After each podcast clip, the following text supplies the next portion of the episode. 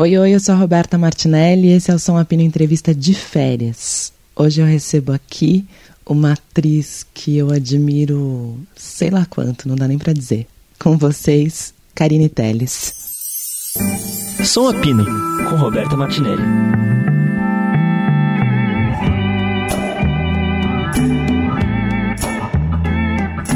Então vamos. Karine, você sabe que eu inventei isso porque um workaholic de férias inventa de fazer entrevista com pessoas que não são da música, que aí já consegue trabalhar o mês inteiro fingindo que tá de férias. Sei bem como é. Eu tô sem trabalhar três semanas inventando coisa para fazer também. Que coisa! E, e ah, um bom gancho esse para começar, né? O trabalho de atriz tem isso, tipo, tô há três semanas sem trabalhar e é muito. é uma loucura, né? Porque eu sou formada em teatro, né? Me gerava uma, uma ansiedade muito louca. Ainda te gera uma ansiedade muito louca? Enorme, totalmente. Eu não tenho.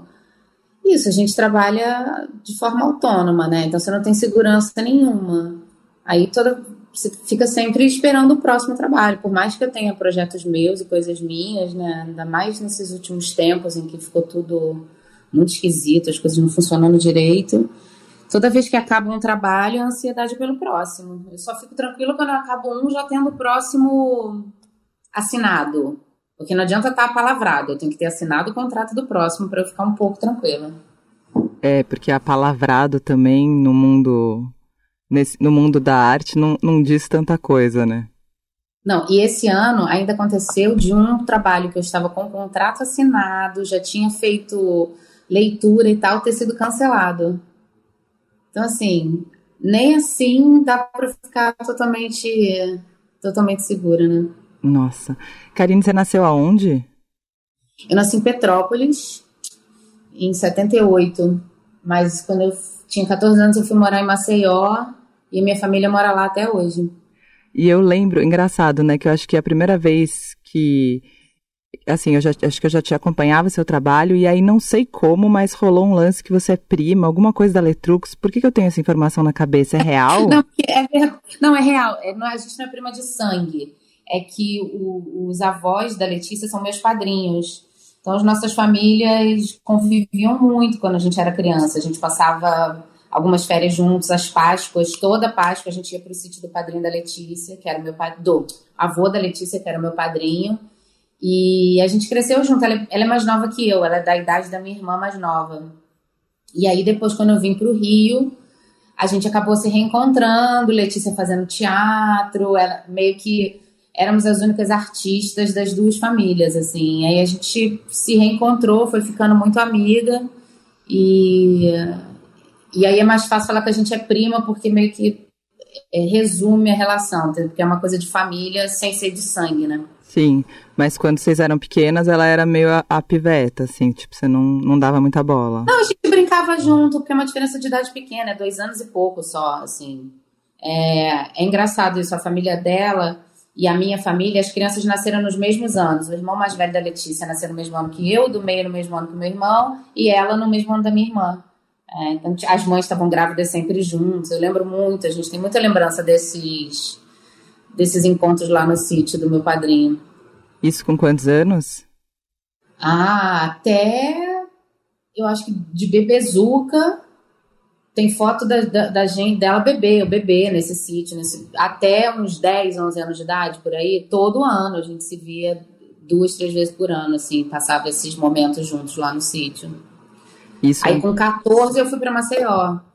E aí quando eu voltei para o Rio com 17, a gente se reencontrou logo, logo, assim. Letícia estava na Cal, eu fui ver a peça de final de ano dela.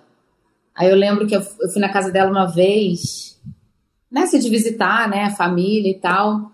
Aí ela tinha naqueles computadores que a gente tinha antigamente um programa de karaokê. Aí ela cantou Killing Me Softly no karaokê e eu fiquei assim, nossa, Uau. você sabe cantar, né? Você canta bem. Ela é, eu gosto de cantar. Então, isso antes dela ter a primeira banda e tal. Acho que Letícia devia ter, sei lá, uns 16 anos na época, 17, por aí. Que engraçado. Bom, e você começou a fazer teatro em Maceió? Comecei a fazer teatro em Maceió. Com quantos anos? 14. Eu já queria antes, mas não, não tinha. Petrópolis não tinha nenhum curso de teatro, não tinha é, nada que eu soubesse assim. E aí eu comecei a pedir que eu queria fazer tablado. Tinha uma amiga da minha turma que vinha para o Rio uma vez por semana para ir na aula do tablado. Só que a minha família não tinha a menor condição, assim, de nem de logística, nem de grana, de pagar a mensalidade do tablado e me mandar para o Rio uma vez por semana. Aí quando a gente ficou sabendo que ia rolar esse negócio de Maceió, eu pedi muito e aí eu entrei, logo que eu cheguei, eu entrei para um curso técnico que tinha na na UFAL. Era um curso a nível de segundo grau, assim, era de noite lá no, na Praça Sinimbu. E, e já logo no, no final do primeiro semestre eu fiz teste para um espetáculo, passei e aí fiz meu primeiro espetáculo profissional lá em Maceió, que era o Despertar da Primavera. Olha, e seus pais, seus pais ouviam música em casa, não? Quando você era pequena? Um, um pouco. Eu tenho, assim, memórias de música clássica, meus pais ouvirem música clássica, mas, assim, o basicão, sabe? Sei lá, Moza, Chopin, Vivaldi, não era nada. É, minha mãe apaixonada por Roberto Carlos, então tinha uma coisa de sempre o disco do ano do Roberto Carlos nesse momento de ouvir. Eu gostava de ouvir com ela. cheguei aí num show do Roberto Carlos com a minha mãe, criança, assim. Não adianta nem tentar me esquecer. Durante muito tempo em sua vida, eu vou viver. Detalhes tão pequenos de nós dois são coisas muito grandes para esquecer. E outra coisa que eu lembro muito eram os discos de trilha sonora de novela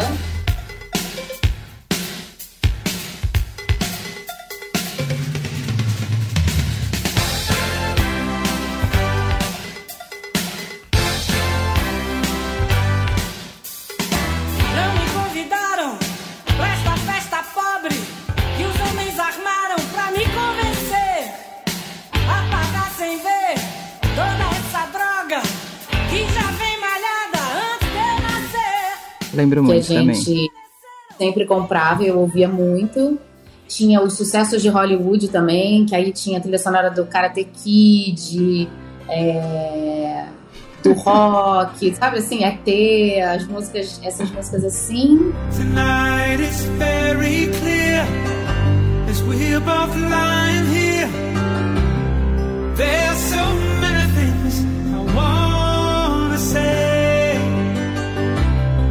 will always love you.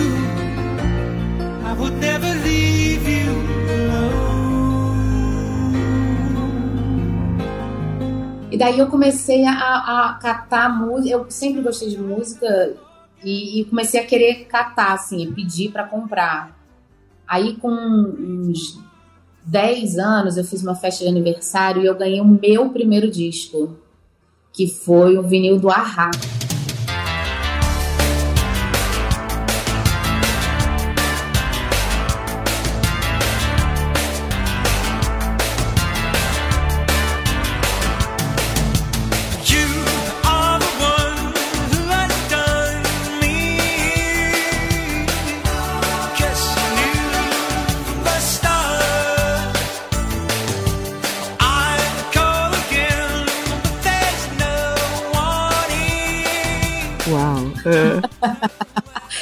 Nossa, eu ouvi aquilo assim incessantemente. Na época era Legião Urbana, que a gente escutava muito, escutava na rádio um bip. Eu lembro de Faroeste Caboclo, tocava na rádio. Não tinha medo, tal João de Santo Cristo, era o que todos diziam quando ele se perdeu. Deixou para trás todo o marasmo da fazenda, só pra sentir no seu sangue o ódio que Jesus lhe deu. Quando criança só pensava em ser bandido, ainda mais quando com tiro de soldado pai morreu. Era o terror da cercania onde morava na escola, até o professor com ele aprendeu. Ia pra igreja só pra roubar o dinheiro que as velhinhas colocavam na caixinha do altar. Hum, é... A minha prima tinha aquele disco do. Ai meu Deus, me falhou o nome da banda agora. Do Evandro Mesquita. Blitz. Blitz. O disco arranhado, né? Que vinha com a última faixa arranhada e tal, e a gente ficava ouvindo. Esse é um papo meu. Esse é um papo meu com uma mina da mesma idade que eu. Só que ela envelheceu. Um dia eu perguntei pra ela, oh, mina, você ainda tem um brilho? Eu disse brilho nos olhos. Você ainda tá ligada? Ligada nos dias de ontem. Quando tudo era divino. Divino maravilhoso. É... E aí eu acho que com, com uns 12 eu ganhei um Walkman, e aí eu faz, ficava gravando na rádio. Eu gravava as minhas músicas preferidas na rádio. E eles Amava colocavam fazer. a vinheta em cima, né? Eu fico, mas enfim, eu ficava gravado com a vinheta. eu também, importa. lembro muito disso. Mesmo. Isso eu fazia demais, fazia trilhas e trilhas e montava ali e ficava com as minhas fitinhas. Exatamente. E da onde eu veio o seu interesse pela arte? Seus pais fazem o quê? Meu pai é psicólogo e minha mãe é pedagoga. É, eu não sei te dizer, assim, não, não, tinha, não tinha artistas na família, né? Eu tenho, sei lá, as duas irmãs mais novas da minha mãe fizeram belas artes. Uma é trabalha com restauração e a outra acabou virando funcionária pública da Funarte. É, mas a primeira memória que eu tenho, assim, é de ter ido assistir o Confissões de Adolescente, daquela primeira versão, com uma excursão que saiu de, de Petrópolis para vir para o Rio. E eu me lembro de estar no palco reagindo junto com elas. Ao invés de reagir ao que elas estavam, faz... fazendo no palco, eu fazia junto. Aí eu pensei, ah, eu acho que eu gosto disso, acho que eu queria fazer isso. Eu cheguei em casa falando para minha mãe que eu queria estudar teatro. Minha mãe, assim, tipo, hein? Da onde saiu isso? E, isso eu tinha 12 anos, e aí eu só, comecei, só consegui mesmo começar a estudar teatro com 14. A primeira memória que eu tenho, assim. Mas eu lembro que também, na primeira escola que eu estudei, em Petrópolis, era uma escola construtivista, toda pedagogicamente moderna, assim é, eles faziam umas apresentações de teatro. Eu lembro do fascínio de assistir também, sabe? O, eu lembro do, do Pluft, o Fantasminha. Isso aí eu devia ter uns seis, sete, não, devia ter seis, seis anos, cinco, seis anos por aí.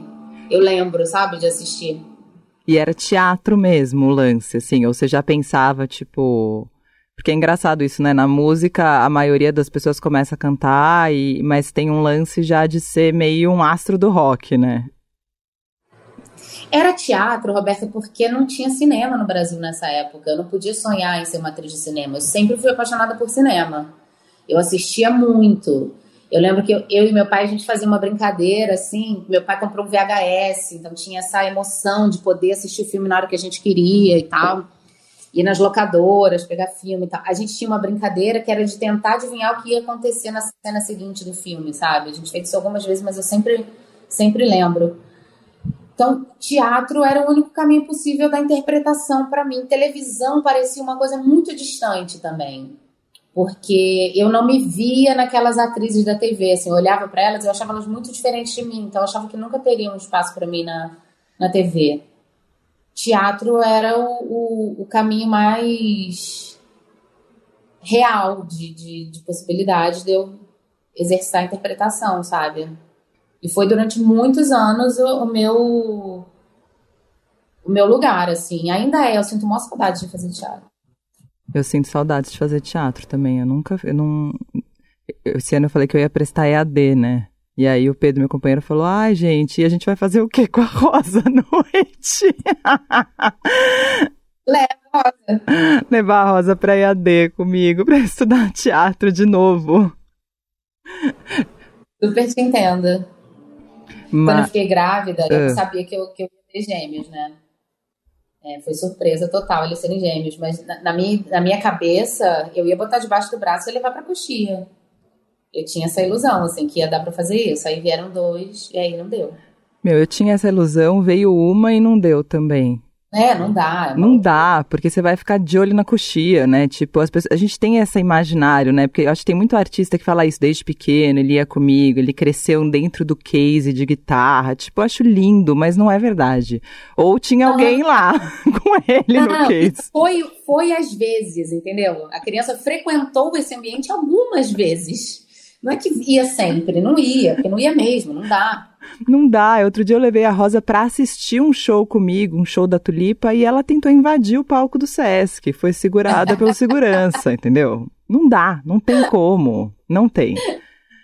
Bom, a gente vai chegar ainda na gravidez do James, que eu quero saber como se descobre isso, que deve ser um susto enorme. Mas, bom, aí você tinha 14 você já, e aí com 15 você já fez sua primeira peça profissional, foi isso? Não, com 14 ainda. Eu, eu faço aniversário em agosto. Então eu, eu, a peça estreou, eu acho que estreou em maio, junho, por aí. Tanto que o meu aniversário de 15 anos, eu tenho foto, salvo o elenco inteiro da peça no meu aniversário de 15 anos, que foi um luau na praia. e ganhando cachê e tudo já? Ah, a gente ganhava uma merreca. Tudo bem. Era, era pela bilheteria, imagine, Maceió. Era o primeiro espetáculo montado por atores alagoanos em muito tempo. Não tinha um teatro. O Teatro Deodoro, que era o teatro principal, que ainda bem voltou a funcionar, na época estava fechado há anos para reforma, não tinha um outro palco. E a sala de teatro que tinha onde a gente fazia o curso era muito pequena. Então, a companhia, que era a Companhia de, de Comédia Alagoense, pegou um galpão de um antigo supermercado na região do Porto. Eu lembro da gente fazendo isso junto, assim, limpamos tudo, colamos caixa de ovo nas paredes de azulejo para melhorar a acústica, montamos uma arquibancada, montamos os panos para fazer as coxias, e era nesse lugar que a gente fez o, fez o espetáculo, que foi um sucesso na época. A gente ficou, sei lá, seis meses em cartaz, com público, as pessoas voltavam, assim, é, foi uma sucessão na época lá. Mas você sabe que eu tenho saudades disso no teatro? Tipo, ah, a gente limpou o galpão. Outro dia eu até estava falando com um menino que fez teatro comigo. Falei, meu, eu tenho muitas saudades daquele dia que a gente limpou tudo e achou que a gente seria, sabe? que a gente achava que a gente ia fazer muita coisa e que a gente ia rodar o mundo. E, enfim, a gente brigou já na primeira peça, nada aconteceu. Mas eu gosto desse momento, assim, do, da, que você acredita em tudo, sei lá. Essa turma é uma turma que me ensinou muito, assim, esse pessoal lá da lá de Maceió. O Heron Cordeiro, que é um super ator, Sim. estreou comigo nesse espetáculo. A gente fazia, estudava na mesma escola, foi através dele que eu descobri o curso de, de teatro e estreamos juntos na, na mesma peça. É, e grande parte, era um elenco enorme, que devia ter umas 20 pessoas. E eu acho que mais da metade desse elenco é ator até hoje, trabalha com teatro até hoje, são pessoas incríveis, assim, pessoas incríveis. O Abides acabou de ganhar um prêmio de cinema, assim, fazendo um curto, ganhou melhor ator, que é um dos atores que fazia o Despertar da Primavera com a gente. O Silvinho Leal é, continua trabalhando com arte. Ah, nossa, tem muita gente. Que legal. A Vanesca Pimentel, incrível. Eles têm é, eles têm uma companhia de teatro de rua lá em Maceió que é linda também, fazem muitas coisas. Enfim, um pessoal maravilhoso que, que seguiu. Mas a minha turma da faculdade é, tem bem menos gente que continua no mercado até hoje, assim. E aí da você... Unirio, já aqui no Rio de Janeiro. Tá, aí depois dessa peça, você continuou fazendo teatro lá. Na escola. Eu, eu morei três anos só em Maceió. E na escola de teatro, não sei se tinha esse lance com você ou se eu que sou muito capricorniana, sei lá, maluca. Mas quando você apresentava a peça, no final, eu achava que, assim, primeiro que eu, eu lembro assim que os pais vinham e falavam para cada ator que eles eram incríveis. Minha mãe fala, e minha mãe falava que eu não estava muito bem, sempre, que eu devia fazer outra coisa. É, e, e tinha um lance que, assim, eu achava que eu sempre achei que eu, não, que eu não era tão boa naquilo, assim. Eu achava assim, ah, eu me viro, mas eu não brilho que nem a nananã, sabe? Tipo, eu achava que tinha a pessoa que brilhava. É, tinha isso na, na, sua, nessa época da formação? Total. Qual era tanto você? Tanto no, no, curso técnico, né, que foram esses três anos, é, eu sofria bastante, assim, eu não, não me achava boa e ficava sempre prestando atenção nas pessoas que eu achava que eram melhores do que eu, para entender como eles faziam, como elas faziam, para tentar aprender. Nesses três anos em Maceió, eu fiz dois espetáculos. Fiz o Despertar da Primavera, que a gente ficou um tempo em cartaz, viajamos para festivais. Era que a gente foi para um festival em São Mateus, no Espírito Santo, foi para festival no, é, é, em outras cidades do Nordeste. Aí depois eu fiz o Casamento do Pequeno Burguês, do Brest, que a gente também foi, pra, foi viajou com essa peça, foi para o festival. E aí eu comecei a me preparar para fazer o vestibular. O vestibular no Rio, na época, vestibular, né? De época mesmo. É, você tinha que apresentar uma cena, tinha que fazer um, um, um, número de expressão corporal, tinha que cantar uma música. Eu sou péssima cantora, péssima. Eu não consigo cantar parabéns para você afinado. Sou péssima. Mas eu tenho ritmo, mas eu não tenho afinação. Nenhuma. Eu não tenho nem ritmo. E aí eu fiquei muito focada nisso, sabe? No, no, nos últimos seis meses, assim, antes de vir, porque eu queria passar. E aí, quando eu entrei para faculdade, eu estava longe da minha família, então não tinha esse da minha família aí me assistir nas apresentações. Mas no meu primeiro semestre, meu namorado na época, que era bem mais velho do que eu, fui assistir e ele acabou comigo. Acabou comigo. Falou que não entendia por que, que eu tinha feito aquela cena, que aquilo não fazia sentido nenhum, que eu era muito mais interessante na vida do que no palco. Nossa, Ai. Ele me destruiu. Hoje, lembrando do que a gente fez, eu, eu tenho um amorzinho, assim, tenho maior carinho pelo, pelo que era essa cena, mas realmente. não era bom. A gente entra com muita sede, né? A gente quer fazer umas coisas dramáticas, intensas. E aí era, eram uns exercícios, a gente ia pegar trechos de Nelson Rodrigues e criar novas cenas a partir do texto de, de espetáculos. A gente criou uma cena que era um freiras que se apaixonavam entre elas num convento e acabavam uma matando a outra. Um negócio assim. Fizemos figurino, tinha efeito especial. A minha, a minha personagem se matava e a, a, a professora lá de efeito especial ensinou a botar um saquinho de sacolé com sangue falso preso aqui no punho para eu passar a faca e sair o sangue. Só que eu não fiz direito, não testei, obviamente. E eu nunca vou esquecer que na hora que eu ajoelhei, assim, com as mãos pro céu, o saquinho de sacolé fez assim. Deu aquela balançada pro público. Ai, tudo errado. Velas no cenário, enfim. Mas eu tinha muito essa sensação de que é, eu não era boa, que eu precisava aprender. E eu sempre fui muito dedicada. Então, assim, tudo que me chamavam para fazer, eu ia eu fazia cena dos outros, eu fiz várias leituras dramatizadas, eu fiz várias montagens. E aí, aos pouquinhos, eu fui é, melhorando e criando segurança, criando confiança em mim, sabe? E aí você fazia muito teste nessa época? Porque uma coisa que me, eu ficava louca e que eu odiava era teste, assim, acabava comigo. Então, nessa época, eu entrei na faculdade em 96. Era muito raro ter teste. Quando tinha teste, era, era, era sempre uns negócios gigantes, assim.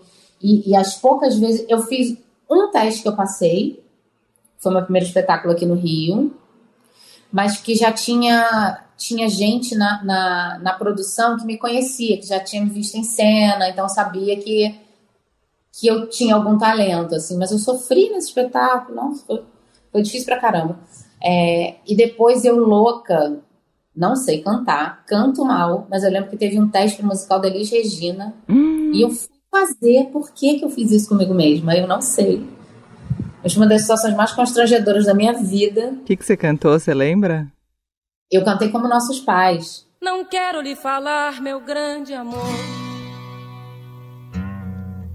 das coisas que aprendi nos discos. Quero lhe contar como eu vivi e tudo o que aconteceu comigo. Viver é melhor que sonhar. Eu sei que o amor é uma coisa boa. Louca. Eu fiquei tão nervosa que eu não conseguia nem ficar com o olho fechado nem com o olho aberto. Eu fechava o olho, meu olho tremia, aí eu falava, melhor ficar com o olho aberto. Aí meu olho tremia querendo fechar. Foi assim, então, a banca terminou as gargalhadas. Terminou todo mundo rindo, assim. E aí depois, banca... e aí depois de formada, como, porque aí depois de formada eu acho que tem um baque para mim, na verdade, teve um baque enorme. Eu tinha muito medo de me formar porque eu achava que quando eu me formasse eu não ia mais conseguir fazer nada, sabe? Sim. E realmente acho foi quase isso, assim, mas é era, é, muito é muito difícil se formar, porque aí você tem que ir entrando nas coisas, né? Meio isso. É, eu fui começando a entrar nas coisas durante a faculdade. Porque a, a Unirio tem aquele esquema, tinha um horário que era de uma da tarde às oito da noite. Já é um horário super difícil. Eu sempre tive que trabalhar. Eu comecei a trabalhar com outras coisas para me sustentar desde os 14 anos. Dei aula de inglês durante muito tempo. Era com isso que eu me sustentava nos primeiros anos da faculdade. Eu dava aula de inglês de manhã e às vezes alguns horários à tarde, e fazia faculdade. É, então, eu perdi muita matéria por falta, eu tive que trancar semestre, às vezes consegui um trabalho. Eu lembro quando eu fui fazer esse primeiro espetáculo, eu tive que trancar a faculdade, porque os horários de ensaio batiam com os horários da faculdade e a faculdade não aceitava o trabalho que você fazia fora como crédito, enfim, era uma confusão. Eu quase desisti de me formar e aí eu lembro que a minha mãe fez uma certa pressão, assim, porque os meus pais, nas duas famílias, são as primeiras pessoas da história das famílias que fizeram faculdade. Antes deles ninguém tinha estudado. Meus avós não passaram nem da, da quarta série, assim, mal sabiam escrever o nome e tal. Então tinha uma coisa de conseguimos chegar na faculdade, isso é muito importante, então você precisa se formar. O diploma, para mim, não faz muita diferença, né? né? Eu não vou chegar Sim. com um diploma num teste e o cara vai falar, ah, tá ótimo, você é formado, vai contratado. Não é assim. Você tem que né, mostrar o seu trabalho. Mas eu acabei me formando quase oito anos depois que eu entrei na faculdade. Uau. Demorei muito para me formar. E aí, nesse tempo, eu fui fazendo trabalhos, fui fazendo coisas em teatro. Trabalhei com a Bia Lessa, trabalhei com a André Paz Leme, é... fiz muitas coisas com o Camilo Pellegrini, que estudava comigo na faculdade. Ele fazia o curso de direção, mas já montava umas coisas fora. Então eu fui entrando assim no, no mundo do teatro enquanto eu estava na faculdade. Eu não senti tanto essa transição do momento da formatura, sabe? Porque a, a, a coisa já foi rolando. A minha crise foi quando eu fui chegando perto de completar 10 anos de carreira, que eu ainda me via fazendo outras coisas para pagar minhas contas, não conseguia viver do meu trabalho. E aí tive uma crise, assim, falando, achando que eu talvez eu tivesse que desistir, assim, pensando que talvez não.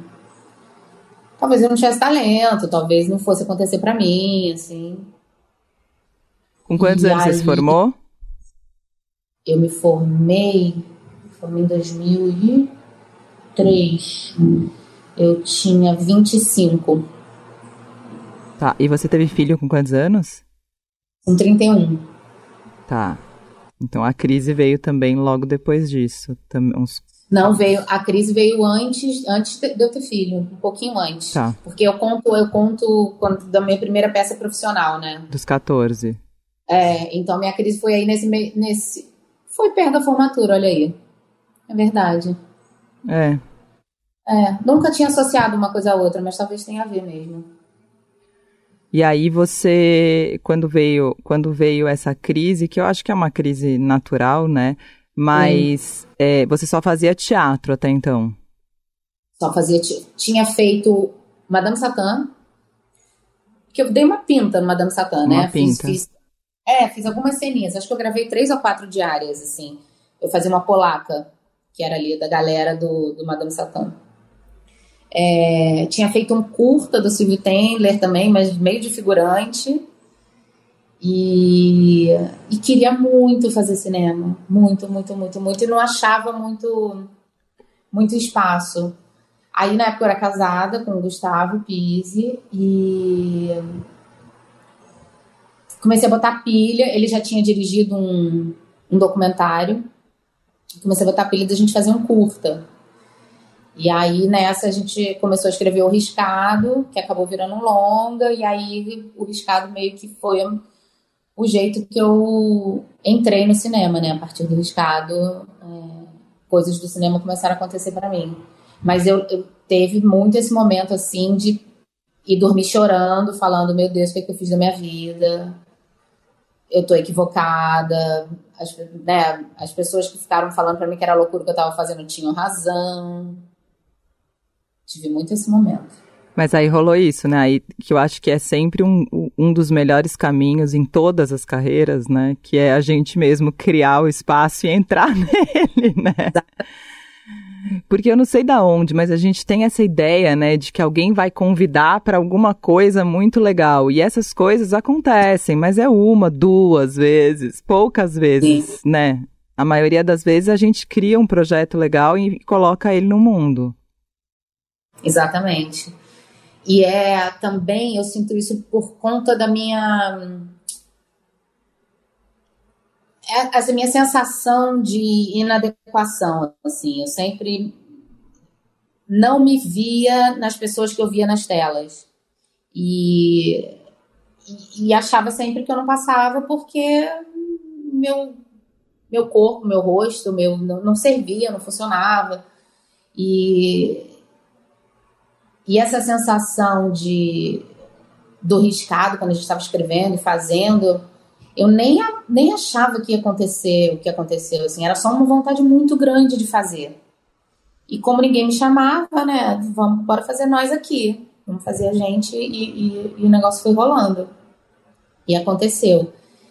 E aí depois, realmente, é um espaço que passa a existir, né, um espaço que não tinha antes, mas que você cria, que passa a existir. E o que que acho que é uma pergunta óbvia, mas o que, que você via na tela que você achava que não era para você?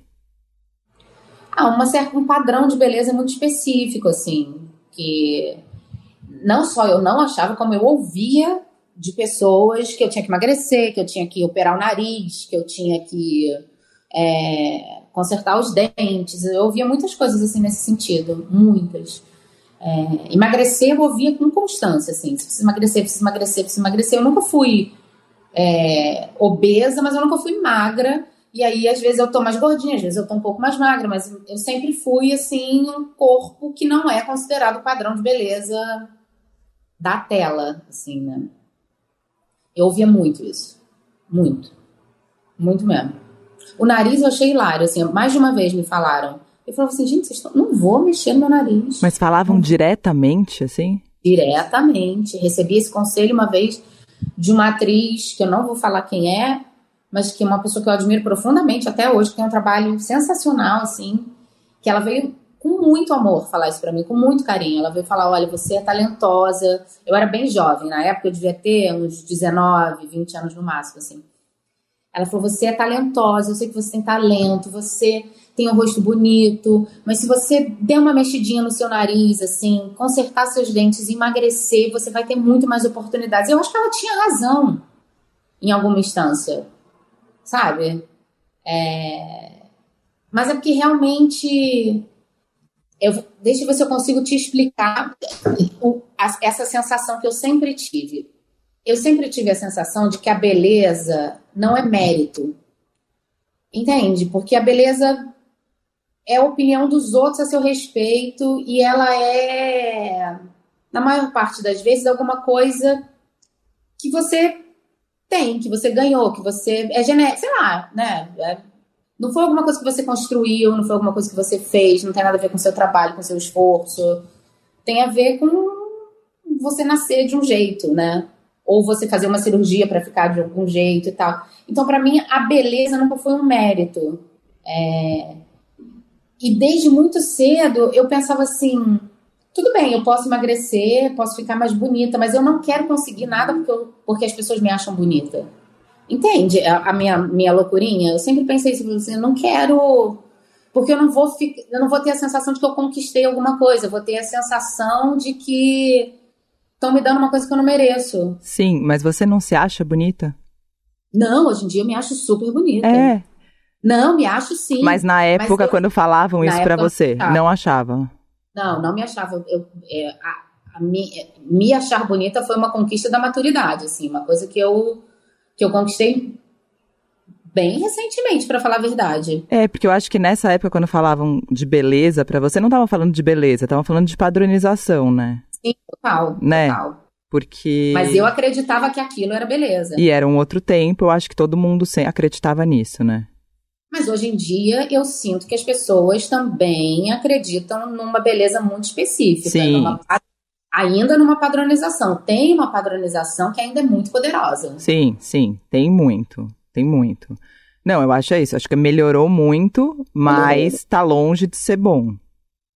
Quando o, o Benzinho estreou, a gente estreou no Festival de Sundance, no, no, nos Estados Unidos. E aí, depois da primeira sessão, eu tava lá com as crianças e tal. Depois da primeira sessão, veio uma mulher falar comigo, uma americana, e ela falou assim: Queria te agradecer, porque é a primeira vez que eu vejo uma mulher de verdade protagonizando um filme. Uma cara de verdade, uma cara com, com, com a qual eu consigo me relacionar e me enxergar nela. Não é uma beleza hollywoodiana, não é. Sabe? Eu fiquei Sim. pensando nisso, falei, caramba, realmente. Sempre quando né, tá essa discussão agora no The Crown, sempre quando vai fazer, o ator vai interpretar a figura real, é sempre um, um, um um corpo diferente, um corpo de uma beleza padronizada, assim. Aquela Erin Brockovich, eu sempre lembro disso. Eu adoro esse filme, eu adoro Julia Sim. Roberts. Acho ela ótima atriz, mas a mulher que é Erin Brockovich, na verdade, ela faz uma Sim. garçonete. Porque, tipo, aquela beleza serve para ser uma garçonete no filme, não serve para ser a protagonista do filme. Sim, é aquela, aquela série também, Made, que é a menina carregando, que é uma. Sim.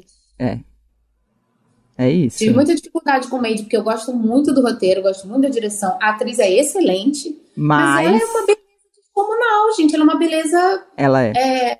atípica. Ela não é padrão, né? Não. Ela é. Não, ela, ela é, é surreal. Ela é surreal. Isso sempre foi uma questão para mim. Eu falava, a minha beleza não é. Hoje em dia eu acho. Hoje em dia eu, eu me acho uma beleza extraordinária no sentido que eu acredito que o meu corpo, o meu rosto, a minha postura, a forma com que eu me movimento é única, é minha, e, e isso é extraordinário e é isso que eu acho legal. É... Mas eu sinto que tem um lugar ainda do corpo, da bunda, do cabelo, do dente, do preenchimento, do botox, não sei o que, que pega muita gente. Pega. Ah, pega quase todo mundo, né? É inevitável. Acho que é uma coisa Inevitável não, é evitável, mas é, mas é, não tem como, assim, você vai, sei lá, você vai indo e vão falando, ó, oh, você tem que fazer isso, você tem que fazer aquilo, você tem que fazer, e, e você não tem que fazer nada, né, a verdade é, é, essa. Uau. É, e eu acho que, pelo fato, assim, das coisas terem acontecido mais tarde na minha vida, né, quando o Riscado estreou, eu tava com 31 ou 32, os meus os meninos tinham acabado de nascer, então, do Riscado até agora as coisas foram melhorando, né? Eu fui fazendo mais trabalhos, fui tendo meu trabalho reconhecido e tal. Então, eu acho que pelo fato de ter acontecido mais tarde na minha vida, eu tenho segurança de hum, negar essas imposições, assim. E Entende? O, e o reconhecimento traz pra gente beleza também, né? Eu acho isso, quando a gente vai fazendo o trabalho e vai sendo elogiado e as pessoas vão gostando e vai sendo chamado, a gente vai gostando mais da gente também, né? Sim. Sim. Que bichinho frágil que a gente é. Nossa, a gente é muito, a gente é muito frágil, muito. Que eu lembro quando eu, eu estudava numa escola e eu cresci nessa escola com com pessoas muito diferentes de mim, mas que estavam todas ali. E quando eu fui fazer teatro e eu cheguei no teatro, e começavam, começaram a me falar coisas que eu era que eu nunca tinha escutado na escola. E aí eu fiquei, nossa, gente, que pessoal legal, sabe? E eles eram legais porque eles gostavam de mim, na verdade. Eu tava gostando que eles gostavam de mim de uma claro. maneira que nunca tinham gostado antes. Exatamente a mesma sensação que eu tive quando comecei a fazer teatro, assim, eu, os piores anos da minha vida foram ali dos 10 aos 13, assim, que uma fase muito difícil, de muito sofrimento, muita tristeza. Eu era muito triste, muito, eu era muito, era muito ruim. O teatro realmente me apresentou uma outra possibilidade, assim, me mostrou uma, uma outra, as pessoas do teatro, o exercício do teatro, é, uma outra, uma possibilidade de Sim. não ficar sofrendo para me espremer, para caber numa caixinha que aquele grupo específico considerava a caixinha correta. Sim. Né? Quando eu falo que eu quero voltar a fazer teatro, é isso que eu quero. Eu nem quero me apresentar, sabe? Eu quero só essa turma. Mas alguém falou outro dia, eu tava na terapia falando disso, ela falou, mas talvez não é, essa, essa turma não esteja mais lá hoje, ou você tá em outro momento agora. É, talvez não esteja. Bom, mas aí, ó, 30, aí você fez o riscado, e aí você teve os meninos um pouco antes do riscado? Eles, eu terminei de filmar e engravidei. Tava, tava montando, eu fiquei grávida. E o momento então, quando... que você descobriu que eram gêmeos? Nossa Senhora. Porque eu, eu engravidei na primeira tentativa. Eu tomava pílula, resolvemos, vamos engravidar, vamos. Parei de tomar pílula, achando que ia demorar um ano, um ano e meio, que era o que eu ouvia das pessoas. Primeiro mês eu fiquei grávida. E aí eu estava fazendo um acompanhamento com uma enfermeira obstetra, porque eu queria fazer parto humanizado e tal. Então não tem ultrassom logo no começo. Ela falou: vamos esperar, faz o exame, fez o exame de sangue, grávida, tudo certo, tá grávida, todos os sintomas, espera um pouco. Então eu só fui fazer ultrassom com 12 semanas, um eu morfológico acho. de 12. E aí hum. a gente estava lá no no, na salinha. Aí a pessoa falou assim: é a primeira gravidez? Aí a gente assim, sim, é a primeira gravidez. É a primeira ultra? A gente, sim, é a primeira ultra. Aí ela falou assim: tá vendo aqui, ó? Aqui tem um. Quando falou aqui tem um, eu falei: como assim aqui tem um? E aqui tem outro, são gêmeos. Hum. Ao mesmo tempo que parecia óbvio, que era assim, óbvio, Óbvio que são gêmeos, óbvio. Sabe assim, tipo, sabia. Em algum lugar de mim eu sabia que né, era óbvio, mas me veio um, um, um choque de adrenalina, assim, que eu comecei a tremer. Parecia que tinham me jogado num, numa geleira, assim. Eu me tremia mesmo, assim, o corpo inteiro tremia. E eu fiquei muito feliz. Muito, muito. Fiquei muito, muito, muito feliz. Porque até ali eu tava com muito medo. Era minha primeira gravidez. Você escuta um monte de história de gente que perde, né? A primeira gravidez é difícil de. A minha mãe perdeu dois bebês antes de eu nascer perdeu um bebê antes de eu, depois que eu nasci. Então tinha essa tinha esse medo assim de poder acontecer alguma coisa e eu perder a, a gestação. Quando eu descobri que era gêmeos, eu virei uma leoa, assim. Falei, tá tudo certo. Vai dar tudo certo. Eu fiz yoga a gravidez inteira, tive uma gravidez super saudável bem disposta, bem humorada, fiquei com a pele boa, cabelo bom, tive uma gravidez assim linda. Claro que no final, barriga gigantesca, aí o pé doía, a coluna doía. No finalzinho foi meio difícil, mas mesmo assim, é, eu fui muito feliz grávida. O susto veio depois que eles nasceram, que assim, nada poderia me preparar para o cansaço que eu senti. Eu não sei se eu, eu ia falar eu imagino, mas eu não sei se eu imagino. Muito, muito, muito cansativo. Foi muito difícil. Primeiro ano foi muito puxado. E depois, e aí depois, você ouvia música grávida? Ouvia, botava muita música para eles e botava, boto música, botava música para eles bebezinhos. É, tenho vídeos da gente ouvindo música e dançando, eles se arrastando no chão dançando assim. Muito fofinhos. Que bonitinhos. E aí, o, depois do riscado vem o benzinho? Não. É, depois do riscado eu fiz outras coisas, mas é, o meu filme que eu escrevi também, né, que, que eu sou co-roteirista, foi o Benzinho. Mas entre o Benzinho, entre o riscado e o Benzinho, eu fiz o Que Horas Ela Volta, fiz o Aspirante. Ah, o Que Horas Ela Volta é antes, é verdade. É antes. Fala Comigo também é antes. E que horas que ela volta? Como rolou? Foi convite ou foi?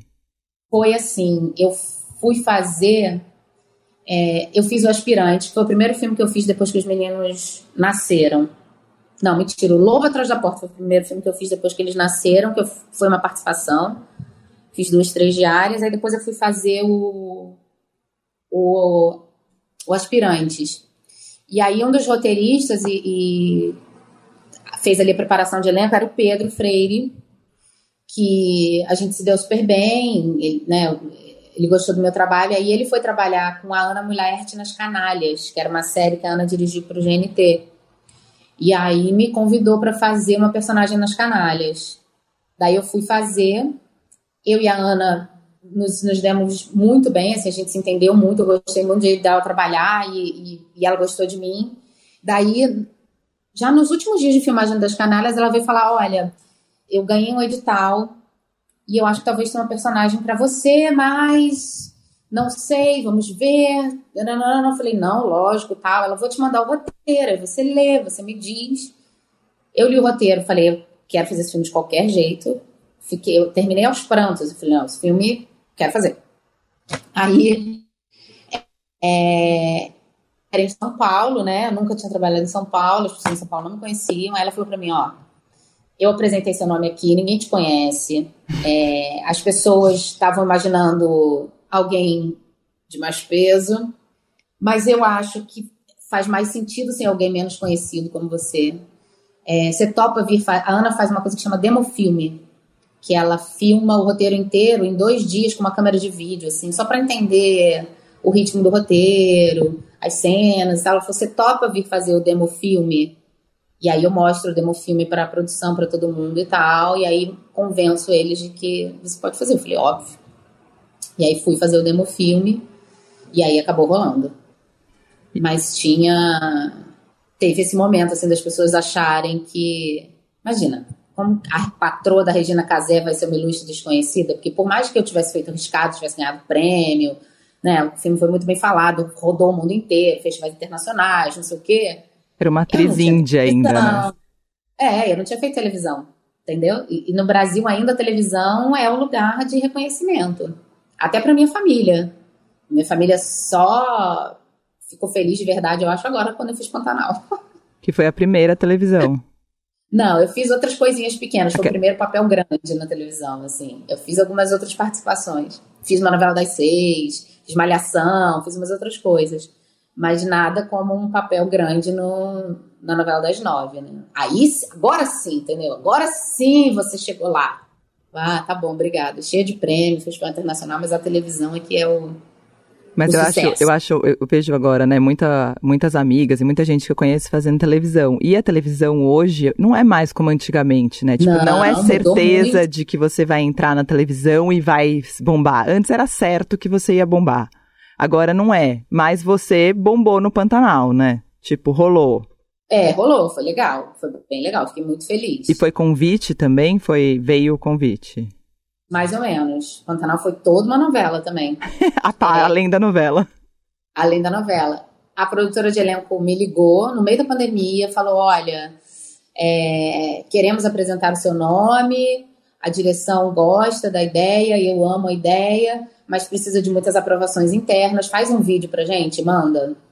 Fui eu correr lá pra fazer o vídeo e tal, não sei o que, dentro de casa. Odeio self-tape, enfim. Fiz o vídeo, mandei. Ela, olha, vai ser muito rápido, a gente vai decidir isso aqui rapidinho. Porque precisamos bater esse martelo logo.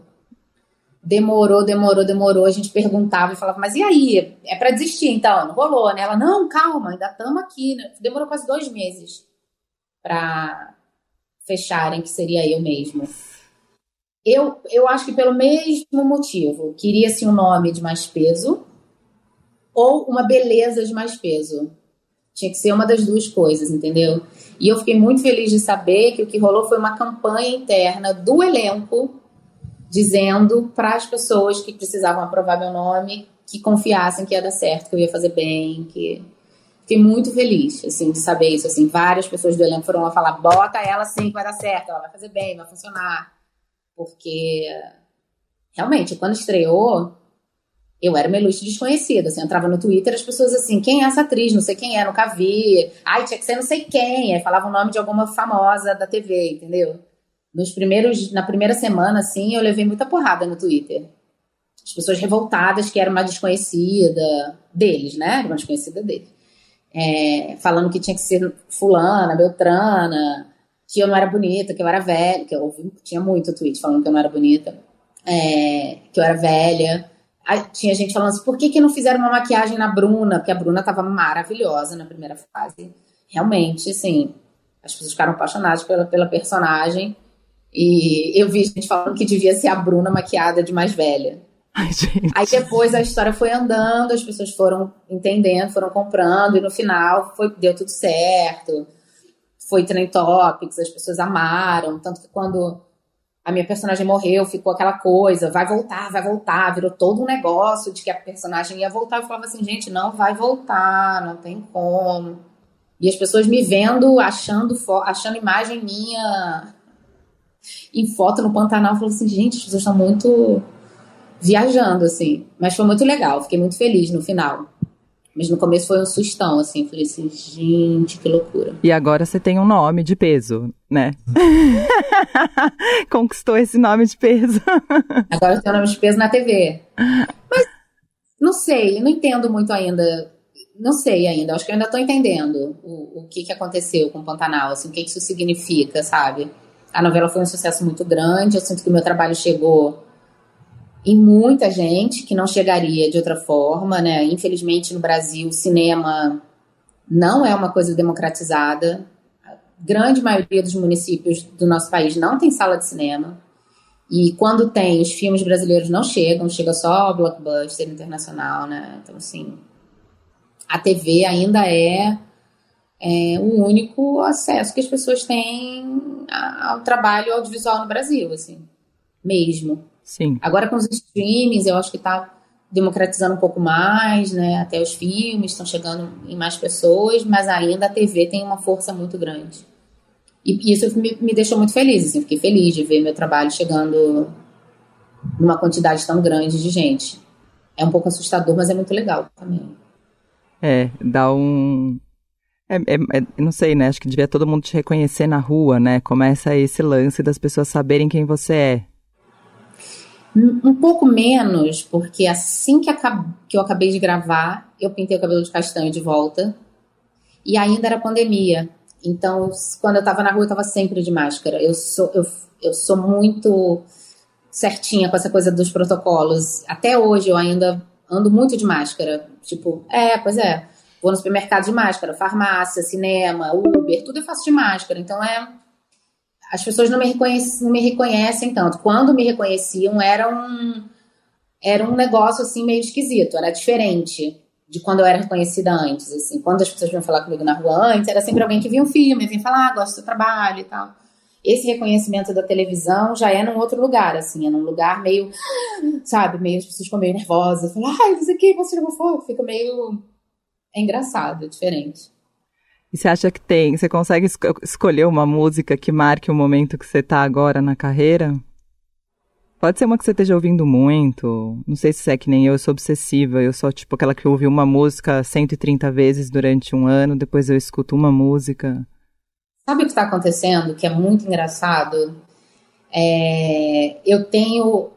Eu sou parecida com você, mas assim, eu escuto os discos, eu fico obcecada com os discos assim, os últimos, eu tive uma fase obcecada com aquele disco do. Quando eu estava fazendo Malhação, a minha obsessão era o disco ao vivo da Gal com o Gil em Londres. Uhum. É um disco que eu amo profundamente, até hoje de vez em quando eu vou ouvir. Quando você me ouvir cantar, venha, não creia, eu não corro perigo. Digo, não digo, não ligo. Deixo no ar. Eu sigo apenas porque eu gosto de cantar. Quando eu tava filmando o Manhã de Setembro, e, e lá a segunda temporada, eu tava muito sozinha em São Paulo, era o último da Adele. There ain't no gold in this river that I've been washing my hands in forever. I know there is hope in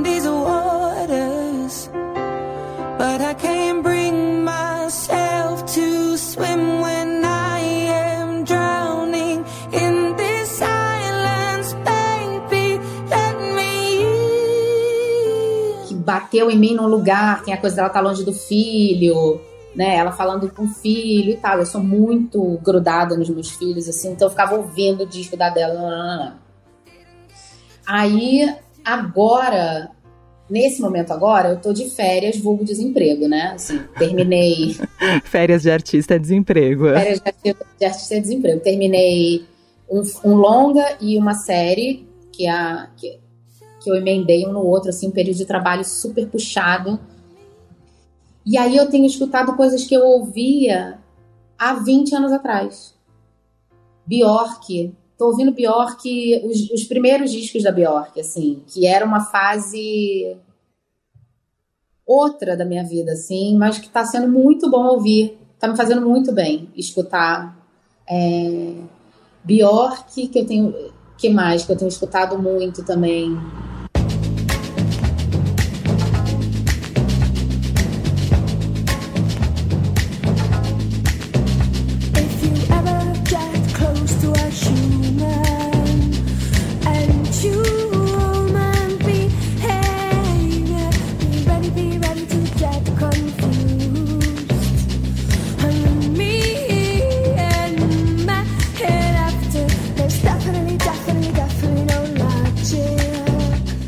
Eilish tá passando, mas eu passei um, um período agora bem obcecadinha com a Billie Eilish. When I'm away from you, I'm happier than ever.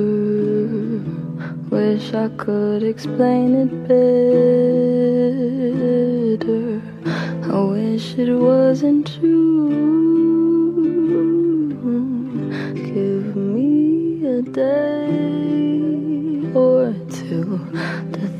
Of something clever. E fico, gente, eu não, não, consigo acreditar que ela, é, que ela tem 20 anos. Que ela escreve aquelas letras. Impressionante. Impressionante, impressionante. É... Tenho escutado a Lineker, que eu tô gostando de ouvir. O disco novo dela, que tá bem lindo.